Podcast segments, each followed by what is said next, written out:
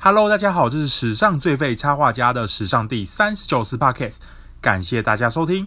二零一六一七年球季，Yannis and the Kumpo 在平均得分、篮板、助攻、抄截、主攻这五个项目都在公路阵中领先所有队友。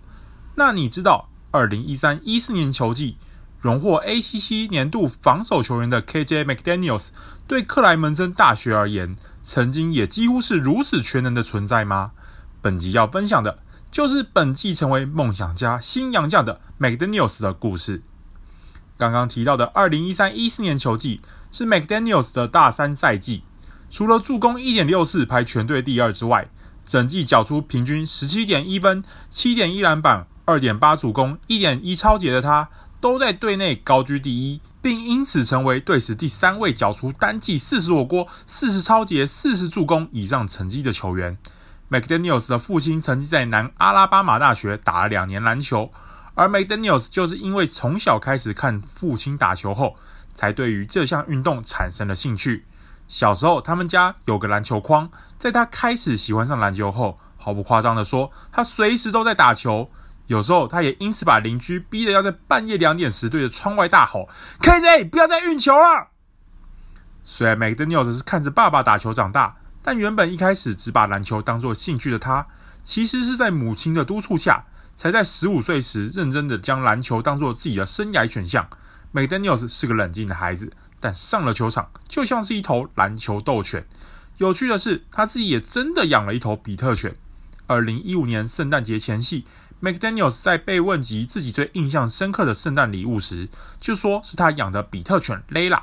在大学时期，他也曾说 Layla 陪自己度过了许多愉快的时光，而且他不只关心 Layla，喜欢比特犬，却感叹他们因为好斗而风评不佳的 McDaniels，还会上网搜寻受虐待的狗，尤其是比特犬的广告，在帮助他们找到新家之前收养他们。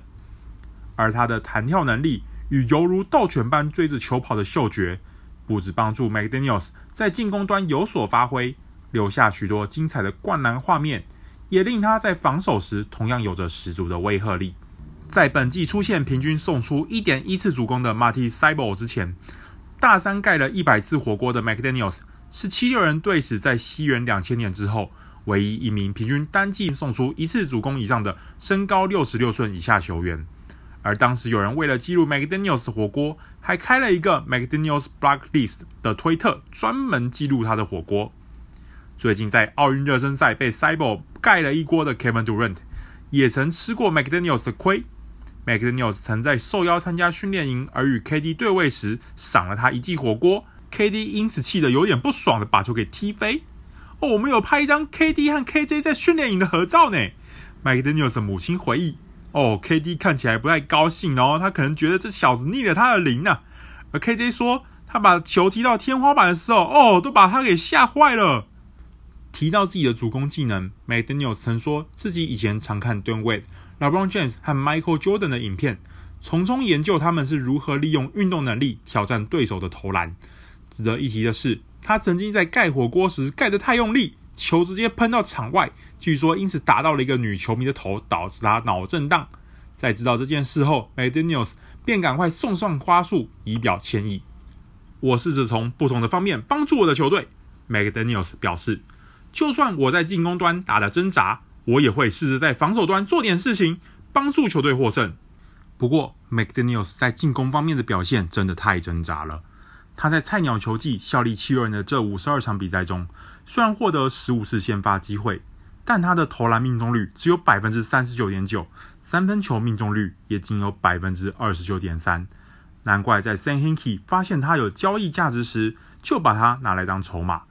而当 McDaniels 被交易到火箭后，这两项命中率也分别只有百分之四十一点九和百分之二十九点一，因此即使签下三年一千万美金的合约，也难以挽回他骤降到平均六点三分钟的出赛时间。更在 Mike D'Antoni 上任后，马上又被送到了布鲁克林，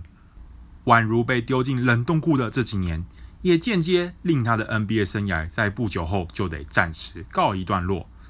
在效力篮网的日子结束后，McDaniels 近年接连在夏天参加了球队季前训练营，甚至是夏季联赛，还赢得过2018年夏季联赛的冠军赛 MVP。但这些都没能让他获得一份 NBA 的正式合约。即使如此，他依然对重返 NBA 的心愿念念不忘。在来到菲律宾打球后，他也公开表示，回到 NBA 的舞台是自己的终极目标。可惜的是，天不从人愿，McDaniels 在菲律宾缴出疯狂的成绩，回到美国后，依然只能从 G League 开始打起。而他在这两个球季，在隶属于黄蜂的格林斯伯罗蜂群队，仅出赛十四场，一直以来为人诟病的投篮手感也还是没有长进，总共只有二十七投九中的成绩，令他不得不再度来到海外，也让梦想家成为 McDaniels 旅外生涯的第二站。来到梦想家后，McDaniels 继续穿着他效力火箭与克莱门森大学时穿的三十二号，对他来说，这也是个意义良多的号码。我从小就常穿三十二号了，而我也是在这个顺位被选中的。二零一四年选秀第三十二顺位被挑中的 McDaniels 曾说：“这就是为什么我要穿三十二号，用来提醒我自己的处境该为何且为谁而战。”值得一提的是，梦想家上季平均出手四十二点六三次三分球，在 POG 高居第一，且远比第二的领航员多出九点四二次。因此，若是 McDaniels 能把握这个机会，把三分球给练好，那么下个球季的梦想家不但侧翼战力有望升级，他或许也能朝自己的终极目标迈开重要的一步。这次 McDaniels 的故事就说到这里，告一段落。不知道大家对于 McDaniels 加入梦想家有什么看法呢？欢迎留言跟大家分享哦。想阅读更多图文的，欢迎在 Facebook 与 Instagram 上追踪史上最废插画家。再次感谢大家收听，我们下次再见，Goodbye。